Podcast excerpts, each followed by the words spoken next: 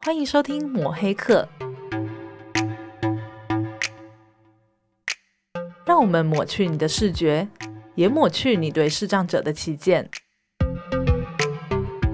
我们是以科技服务视障者的有声书学会。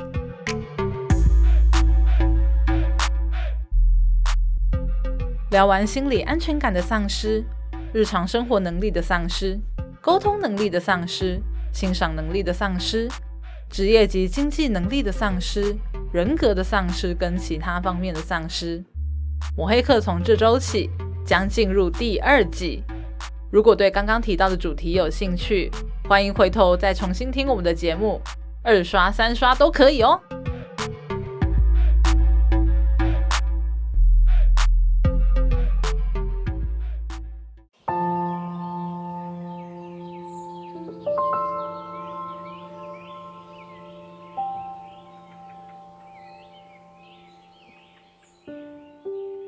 嗨，大家好，我是主持人 Vincent。我是主持人木炭，哎，我们今天啊，非常的荣幸邀请到我们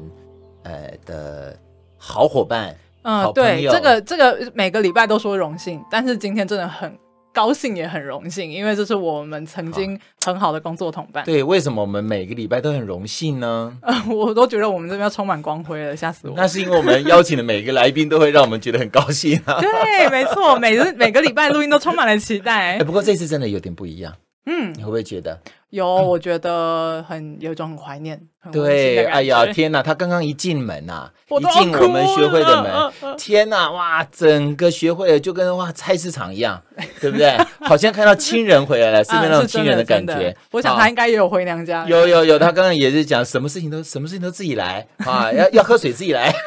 对，都不用管，我都想出去给他录音。，对，哇，我觉得今天好温馨，今天就是这种感感觉就是很温馨。那到底是谁呢？好的，让我们来欢迎刘宁。耶、 Hello，大家好。嘿，那个木炭把我的台词抢走了，因为我今天回来真的是有种回娘家的感觉。 嘿我在路上就这样子想，有没有对迫不及待想要对赶快回来？迫不及待，然后真的是有看到亲人的 感受。真的哈。对，哎大家一定觉得很奇怪啊，因为我们都很嗨，我们都很温馨啊。那可是我们听众一定觉得丈二金这个摸不着头他到底是谁？ 对，因为我们只知道他叫 刘宁，啊，对对对，对不对？那我们可不可以请刘宁来跟我们介绍一下？诶，你到底跟我们学会是什么关系啊？是是然是后你有您的专业背景是什么呀？是好呃，我先介绍《说文解字》我的名字。嗨嘿我是呃，我姓刘，爸爸姓刘。对，然后我为什么叫刘宁，就是因为第一个爸爸姓刘， 是然后第二个妈妈姓宁。啊这个您？呢，呃，如果有听过《聊斋志异》的呃视障朋友跟呃听众的话，就知道，嘿，呃，《聊斋》里面有一个聂小倩跟宁采臣，也就是大家熟知的《倩女幽魂》嗯好，那个嗯男主角宁采臣的宁，好，就是我的宁，只是他当呃名字的时候就是是念宁宁，嗯对。啊，那我好跟有学问哦。我还记得刘宁，我刚进来的时候，我一直在背他的名字怎么写， 因为我不会写，哎，这个一点都不诚实，写就好好练嘛，为什么要背呢？ 因为我我我很怕我写错，因为这个这个字其实其实你看有那种文青风。有啊，我那时候听到他在跟个案服务的时候，我都在那边想，哦，宁采臣的宁啊，我还是不会写。 我们不要打断人家。对，所以如果呃，就是呃，先天的也好，后天的视障者，他有常听书的话，哈、我就觉得我解释起来真的是很 easy，、哦，嗯甚至比明眼人还要 easy，可是还要容易。但是有的时候也会担心他们是不知道那个字形是怎么写，是我就干脆说，那你就想是安宁的宁，宁静的宁，差不多的意思，嗯嗯哎嗯就可以了。那我为什么跟有声书学会这么呃熟，这么亲切，就是因为我是呃之前就服务于呃本学会， 就想本学会嗯 娘家娘 家呃社社工员，是啊嗯对，难怪我刚刚听刘宁讲话、啊，尤其在谈到他的呃怎么样《说文解字》这一段，我就觉得真的超专业，对，而对不且对？我觉得刘宁很有社工的特质。有，嗯，还好吧。哎，那刘宁，您要不要谈一下您的就是专业跟一些服务的内容？呃，其实我算是呃，虽然是本科系毕业，但是也可以说是半路出家啊、呃嗯我一直到我接近中年的时候，才付出呃重新进入师丈的领域服务。嗯那那我的前半生的职涯在哪里呢？呃，是跟哪哪些人接触呢？答案也是视障者。哦，嗯嗯对，，那大家就可能摸不着头了。简单的讲呢，我不但是呃有服务视障者的社工背景的经验，我嗯同时也是曾经是一名视障者的家属。那啊此外呢，也因为我是视障者的家属的关系，我也结识很多的我们的视障朋友。嗯对所以呢，呃，我今天希望。呃，不是以什么社工专业的身份发言而已，因为其实跟很多的专业社工员或者是定向师比，我其实还是蛮有限的。那我也希望，嗯嗯嗯可是如果融入我曾经是视障家属的这个呃元素跟比重，我觉得，哎，我某方面来说应该也是呃蛮有我的经特验特质跟经历，那就是是大家今天就是很高兴能够跟大家就这个角度，就是社工服呃柔和了视障者家属还有视障者的常年的朋友的角色来分享。嗯对啊，我我光听这一段就可以体会到，哎，刘宁真的是跟我们视障的服务很早就结缘。是对，是它、里面唯一我不懂，只有一件事情，这跟中年有什么关系呢？ 哎、我现在也迈入中年，你攻击力不用这么强吧？哦，你也是吗？ 嗯，是我在路上了呢。 哦，好哦， 没关系，依据世界卫生组织的定义，我们要到呃六十啊六十五岁以前都是青年，哎，听到了没？听到所了以没，我还是不要这么自、啊你们都是青年，。都是青年。 那我是什么幼年吗？对，呃你还是幼稚园啊。哎、我其实有点好奇，就是其实刘宁有讲嘛，就是说你自己有社工的专业背景，但是你又是一个陪伴者。那我觉得，呃，我相信过去我们其实有在节目中有聊过说社工跟志工的差异。嗯，那其实是我也很想要问问看刘宁，哪一些你在服务的过程中，哪一些部分是可以凸显出你曾经学过社工的这个专业？嗯嗯，呃，当然就是虽然是本科系毕业，哦，但是我本科系毕业之后，如果说能够凸显我的专业的部分，呃，还是拜我的孩子爸的之赐。那因为我毕业的第一份工作就是进入呃重建中心，啊，所以呢，呃，很不好意思的就是我后来结婚的对象就是我的所谓的个案。是嗯只是我没有违反专业伦理，因为我们开始谈恋爱是在我离开那个服务的岗位之后。嗯嗯对，那社工跟志工，呃，用我的经历来说好了，呃，我能够凸显社工的专业，就是因为我身为视障者的家属，跟我呃曾经做过第一份工作是视障的服务，嗯，对，那如果以身为志工来讲，我也是志工，因为呃，我为我的先生服务了大概有十几二十年，那我是算是他的，我曾经就是自嘲我是你的终身志工。好好浪漫。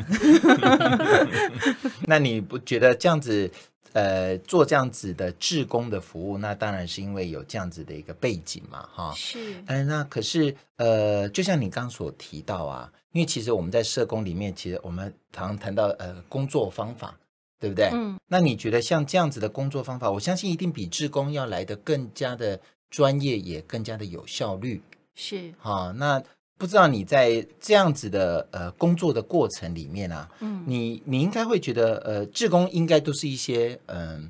呃，一些热情的投入会比较多，是，会不会？那还是嗯说，它跟社工里面最大的落差大概是什么？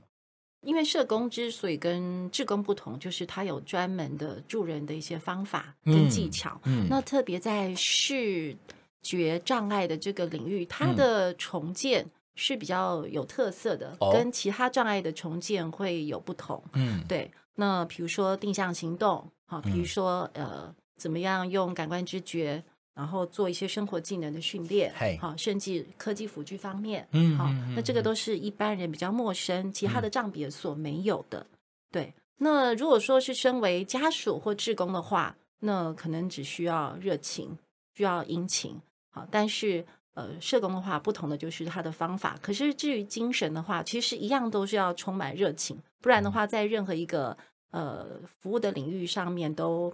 可能容易厌倦。嗯所以其实身为同时身为社工跟志工，或曾经身为呃视障者的社工跟志工，甚至家属朋友，我觉得我到如今没有改变的就是那一份热情，或者是说应该是这样说，就是一份使命感。哇哇，这个是呃特别让我们感动。没错。 哎、嗯其实我有点好奇、就是呃，刘宁，我相信你一定接触过很多的个案，进而接触过他们的家属。那你会，嗯、对于他们的家属，你有没有常见的一些状况，就是他们有热情，可是他们可能在帮助上面是需要你，呃，我们不要说指导，但是给予建议的。嗯，其实比较多碰到的呃家属是已经乏力了，嗯对啊不要说是热情，他们就是因为他们是长期的哦，甚至二十四小时的需要去陪伴、去照顾嗯嗯哦。我嗯们今天比较如果说锁定是中途嗯嗯，视障者来说的话，所以我比较常遇见的情况是，呃，这个时候我就必须不是以比较呃淡化社工的角色，而是以嗯视障家属的哎，角色去安慰、去同理对。他们。对，哎，我觉得那你你你刚刚好在这方面有一个双重不同的一个角色，是就是你也有可能是可以去协助他们的一个专业工作者社工，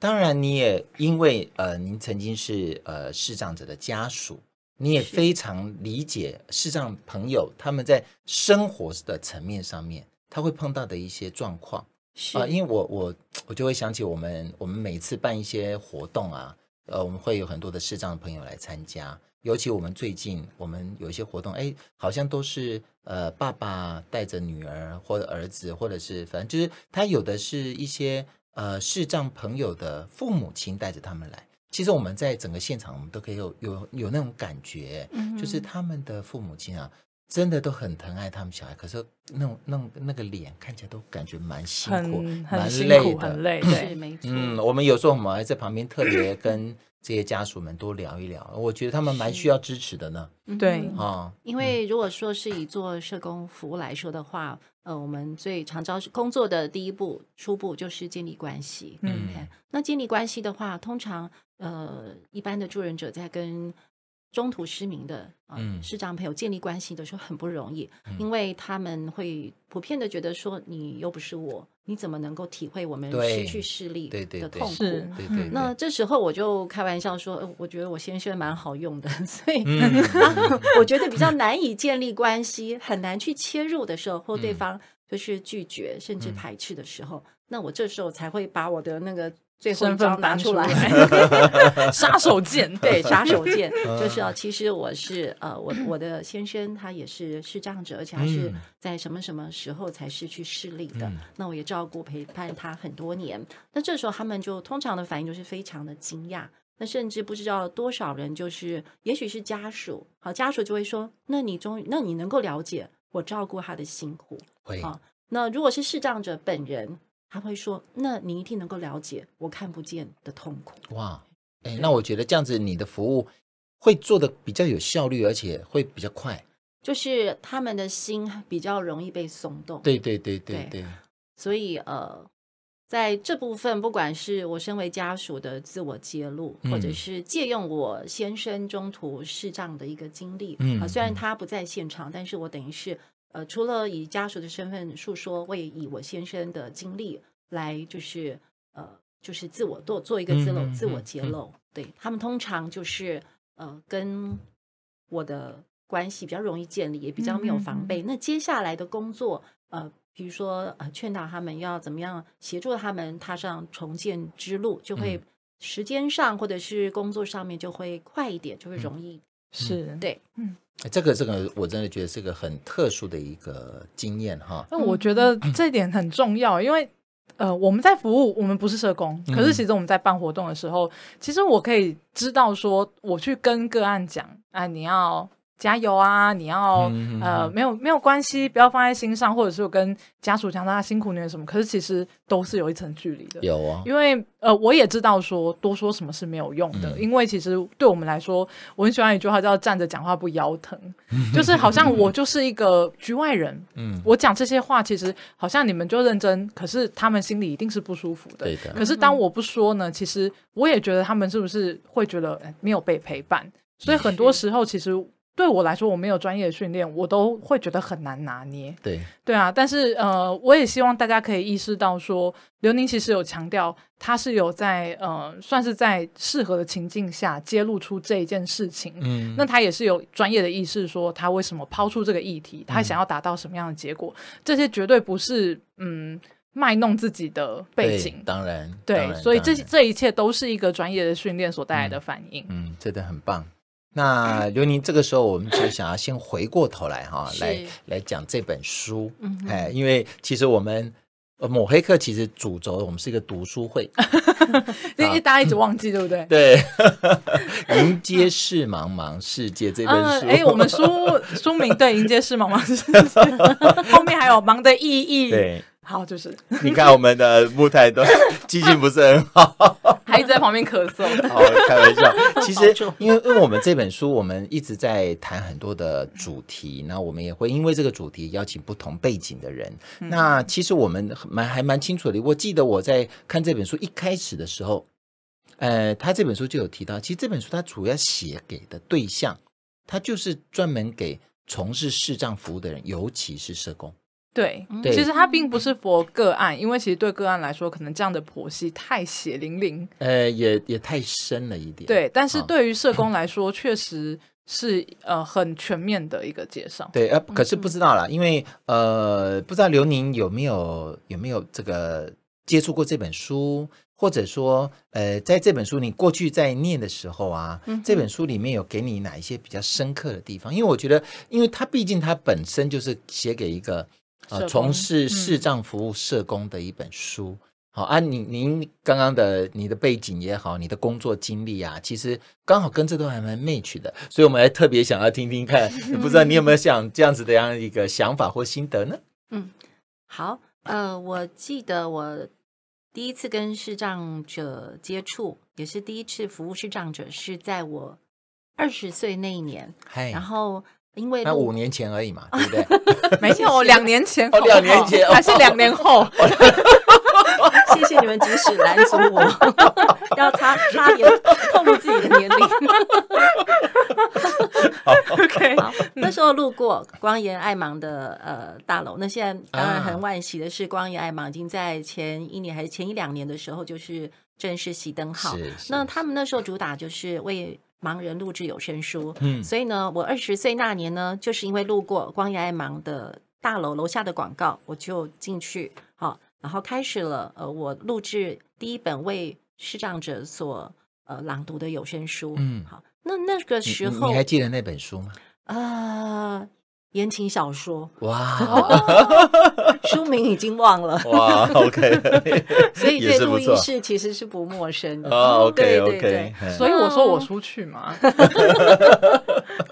我有点忘记，呃，那本书，我记得那本书很早就在台湾。然后我呃，后来我毕业后的第一份工作是在新庄的盲人重建院，那那时候应该就有那一本书。啊嗯那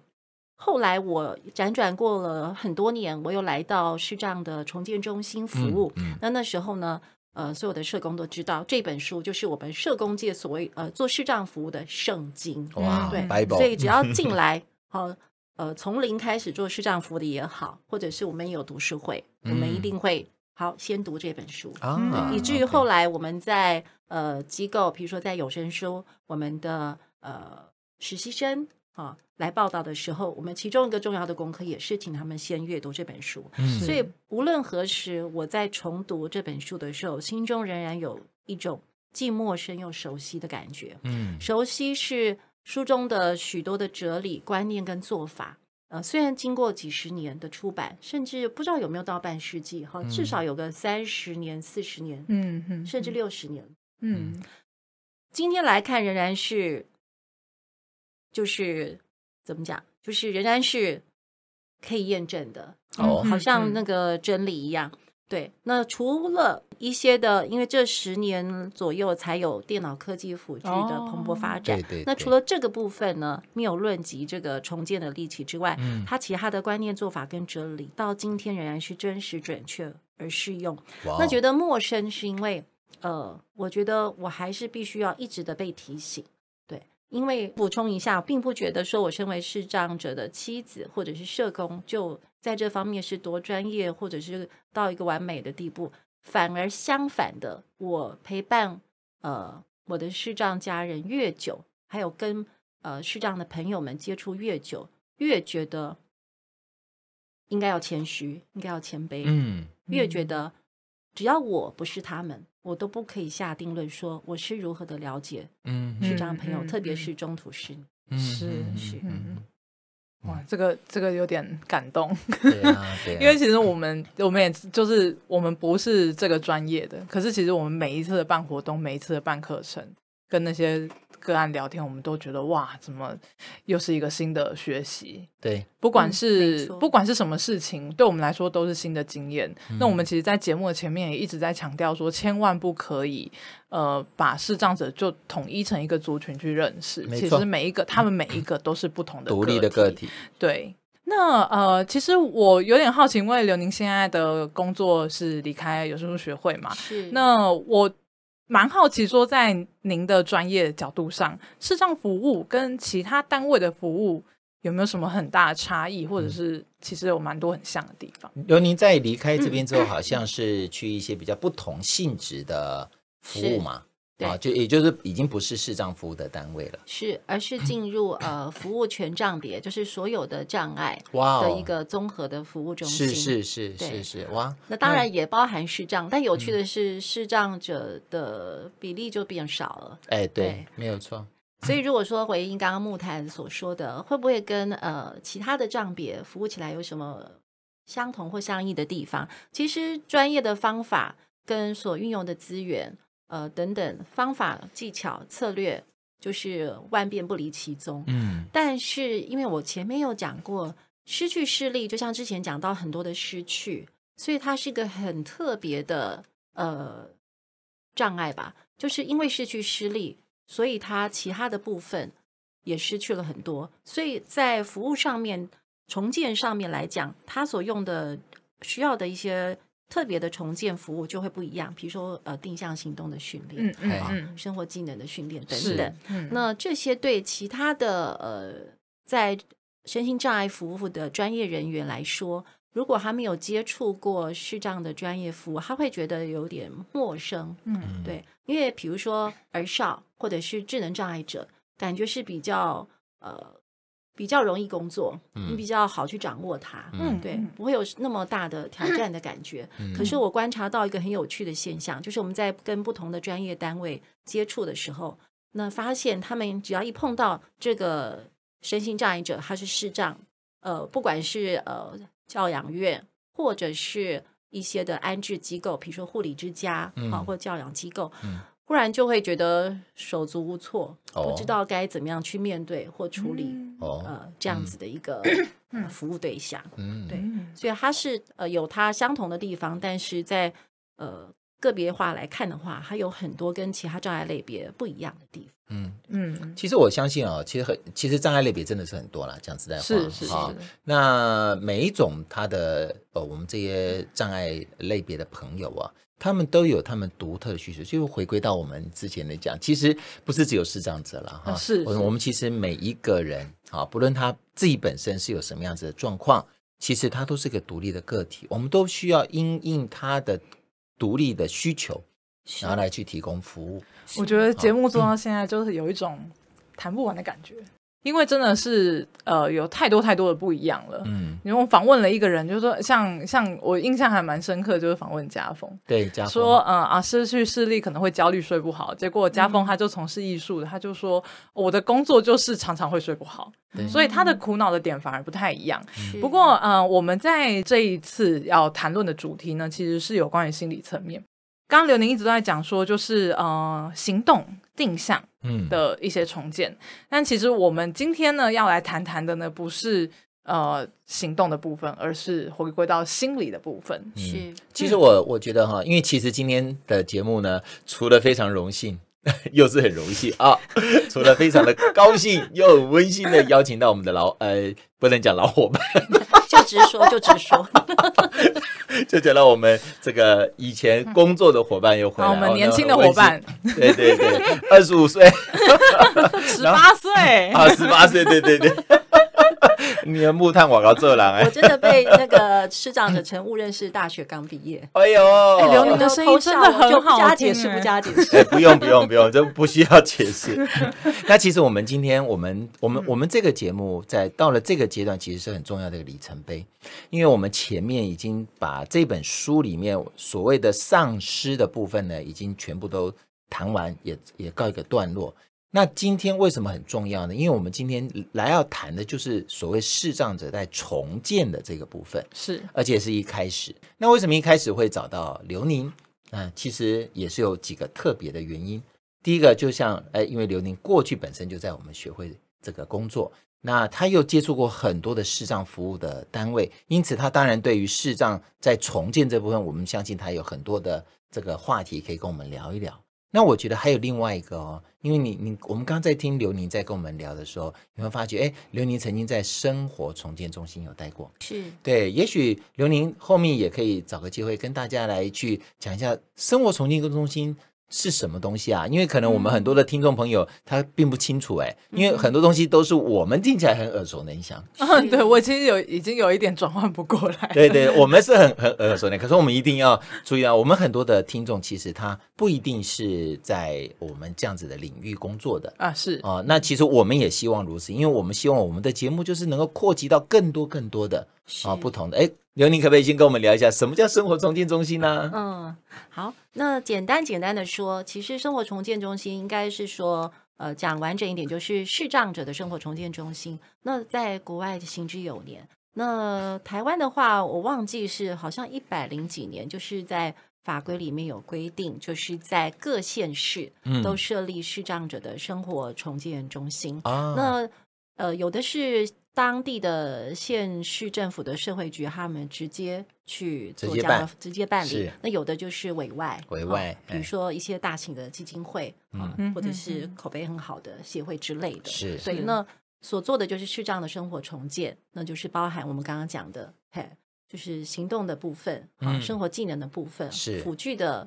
服务啊哦啊，甚至办理一些活动、课程、社交、 OK 训练、心理咨商嗯等等、等等，所有综综合的服务都是含在视障者生活重建的里面。嗯嗯嗯嗯。，不过从这样子听起来啊、哎，感觉上好像政府已经在这个视障者的这些服务上面，感觉做的很周到啊，对对不？对？那木炭啦，那我们到底在干什么啊？ 哎呀，这真是个好问题，为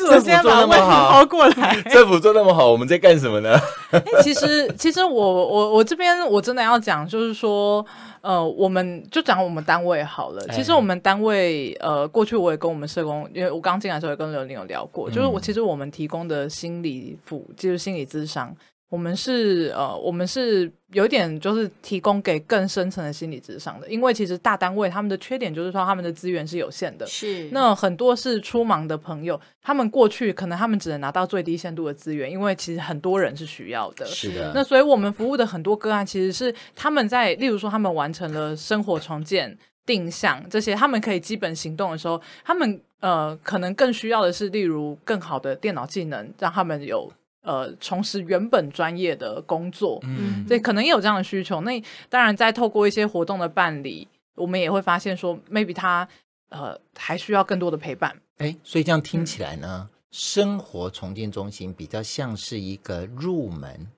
也呃就是让我们的视障朋友能够得到一个生活上基础的重建，没错，对不对？对，哦通常是让他们，因为其实我们老实说，我们过去有访问过舒胜老师，嗯那老舒胜老师也有去呃也有讲过说，他带过不少，就是可以让他们至少自己可以出来搭车，对对嗯可以是自己出来有进行一些基本的生活，在家里可以煮东西什没么的错。，但其实这些东西呢，就是呃，他们一开始他们一定要学会的，因为他们嗯如果不学会，他们没有办法独立的生活嘛。是那我们我们的服务就是更进阶的，maybe 嗯他有更多的需求，我们可能不会提供生活上的什么定向服务什么，但嗯是我们有心理智商，我们有电脑课程，那是可能很多视障朋友他们是更需要这样的东西的。他们当他们巩固好生活能力的时候，他们就可能会求助于我们。这对，样其实我觉得呃，适当服务是很多元的，而且很多层面。我们不敢讲我们是什么进阶班呐、是我们只能说，哎，我们是提供了这样子的服务，能够让我们视障的朋友，如果他想要就学，嗯如果他想在就业是哦、那他可以是在我们这边学习一个工具嗯嗯啊、那我觉得这就是我们服务的一个内涵，嗯对不对？嗯好，那既然是这个样子，因为毕竟今天我们要谈的是重建哈、是那在重建里面，其实在这本书里面，呃，开宗明义他就讲了五个不同的层面来讨论嗯啊。那我觉得，哎，这个邀请到这个我们又是社工背景，然后又曾经在我们学会服务过的刘妮呢，我觉得还蛮恰当的哦。啊，嗯我们等一下可以一一的来跟刘妮来聊聊，其哎实本人在下懂得没有那么多， 但是就是聊一聊，聊一聊对聊一聊不同哎 的呃身份观念。对呀那因为提到呃这本书提到就是第一个是生理整合感的一个一个回复，哎，其对实对简单对的来说哈，就是本来他当他失去视力之后，他本来已经整合的差不多的，不管是生理、心理、社会这三大层面的那个我，跟他所处的那个世界就整个解构了，整个嗯崩解了。嗯因为他失去的不只是视力，还有其他的种种。哎所以呢，视障的生活重建其实就是重新用他其他的感官知觉，比如说他还有触觉、味觉、嗅觉，或者是身体的感觉。那嗯加上训练的话，再去重新整合、建构，好，甚至就是首先他心理的力量要恢复，对嗯他要嗯能够接受自己已经失去视力的这个事实，嗯然后把这些种种加上工具资源，重新整合建构另外一个可以让他继续社会适应、生活适应的这样子的一个感觉。这个生理整合感哈、就是说，因为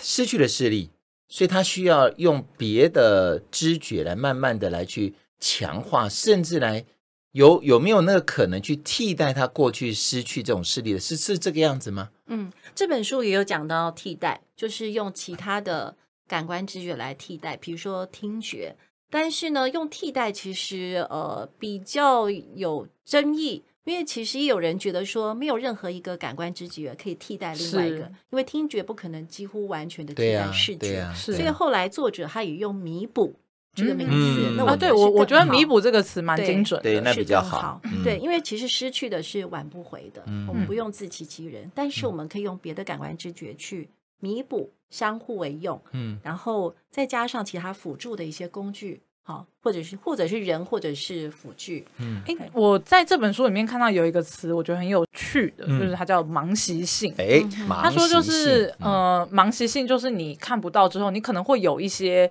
习惯性的动作。那这些动作，他们他在里面是建议说，如果是专业人士有发现的话，是可以呃纠正他，让嗯他稍微的。呃，可能是说在外人看起来不要这么的奇怪。对，嗯那其实我有点好奇，因为他并没有在书里面讲的很明白，说有对什么这样这的是什行么东为西呀、对对呃所以嗯我我们也这个丈二金刚摸不着头脑。对，好，太专业了，我们就可不可以请我们专业的刘宁来帮我们解答呢？其实其实我也没有听过盲骑士，好了，我们本集就录到这边，可以好走。好好不会不会，但是我知道他讲的意思。 对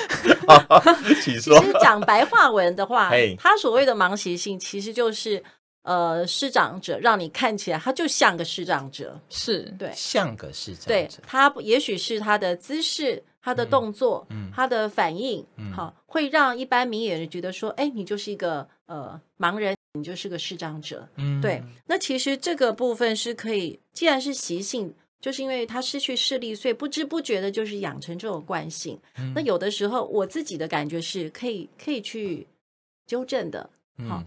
那有一些是勉强不来的，就顺其自然。因为像我我看到这一段，我第一个想法就是，呃，假设拿杯子，那嗯视障者他一定没有办法很精准的拿到杯子嘛，对，所以他们一定会摸。对那我觉得像这样的呃，对我来说，这样我观察到这样的行为，就是 maybe 他的视力有一些状况。但是这种事情是要纠正的吗？嗯因为他并没有办法做到这样的事啊。对，所以我自己的呃领受是，有些是不需要纠正，是但有些嗯，如果说你想要更融入就是社会，或让自己看起来就是不要让呃名艺人觉得不自在，或者是你也想要获得更多的自信，有有什么样的例子吗？比如说刚刚除了木炭讲的，就是手会，特别是找到处乱东西摸，或对者对是他对往前进的时候很害怕，就是摸来摸去，嗯哎嗯不是嗯经过训练的那种触摸。嗯 OK 对，就是到处乱摸。啊，我我想到一个例子，嗯我自己因为我看到我我们经常我们之前经常有一些个案会来我们学会，嗯那他来我们学会的时候，其实因为我们看到大部分的我们的视障朋友都会拿白手杖嘛，嗯哼，啊，哎，我我觉得很多他们定向定向这个行动学得很好的人，他们在白手杖的这个运用上面就非常的非常流利，他在走嗯起速来的速度很快。是我不知道木太有没有印象，其嗯实我们之前也有一个学会的个案，他来的时候，他那个手杖，他使用的方式非常独特，嗯嗯他会用力的敲，嗯啊，就敲的声音非常大，而嗯是且它也不一定是呃，就是它不不是不一定是点在正前方，它甚至有时候会举起来。是所以说，呃，这个就会让我们感觉到说，呃我我应该是远远的哈、远远的看到它，我就觉得哦，它很独特，嗯哼它非常的独，很非常的明显，嗯因为它没有像一般我们视障的朋友走在路上，他们虽然拿白手杖，可他们走的是很稳健的。嗯哦，不知道盲习性是不是跟这个有关？然后是不是可以透过一些教学嗯哼或者一些指导，然后能够让他们慢慢不不会有这样子的一些习性呢？对，有些是可以避免的，但有些是没有办法，就顺嗯其自然。比如说，呃，他们呃，这这是我的看见啦，就是有的时候他们的头部会稍微摇摆，啊，对。然后，因为我们我再澄清一下，所谓的视障者，并不是指全盲、无对光觉，对是对是很多是有所谓的剩余视力。是的那剩余视力很广泛，对，从呃视力的本身或者是视野的狭窄，嗯啊、呃，是上下还是左右的视野？嗯好、它是模糊还是它呃有光感而已？是等等，是展现出完全因人而异、完全不同的样貌。是的，所以他们有的时候，如果他的视野是呃，比如说管状的视野，就是你就是比如说你拿那个用过的那个厨房纸巾的那个纸筒去看的话，嗯他们大概就是类似那样子。哦 OK 所以，当他们要为了要看清楚，要对焦，所以他们的头必须左右的一直找转转动，啊因为他们 OK 只能看到那个是穴道是的视野。是是，对，所以他们有的时候眼神会呃头部会摇摆，嗯还有就是眼神呃没有聚焦，好、嗯不会往声音的方向，比如说你在跟他说话，他可能眼神还是看别的方向。是，那再来就是他们容易没有表情，嗯好、表情是比较呆滞无表情的，还有就是可能会突然很大声的说话，哦，可能这个部分可能是要他看不见，所以他必须要询问的时候，他会以为说他要说话大声一点，别人别才人会才会听知到道听到，他哦才会得到协助、嗯等等。好，或者是他其实可以睁开眼睛，但他觉得他反正他看不到嘛。我就听过有是这样朋友说，哦我反正看不到，我干嘛把眼睛睁开？哦他就一直闭着眼睛，是那的这也是所谓的盲习性，哦就是你看起来就嗯像个视障者，是的是的好啊呃其实这是是的不必要的。那是的我会呃建议啦，不敢说是劝，就是说其实你的眼眼球是好的，那虽然你看不到，但是你一直闭着眼睛，其实在外观上面，别人会觉得诶有点跟别人不一样。那其实你是可以睁开眼睛说话，嗯嗯嗯嗯是是甚至你可以朝声音的方向去对焦。嗯是所以有些是可以纠正，有些是不得已的，我们就顺其自然。 OK，好。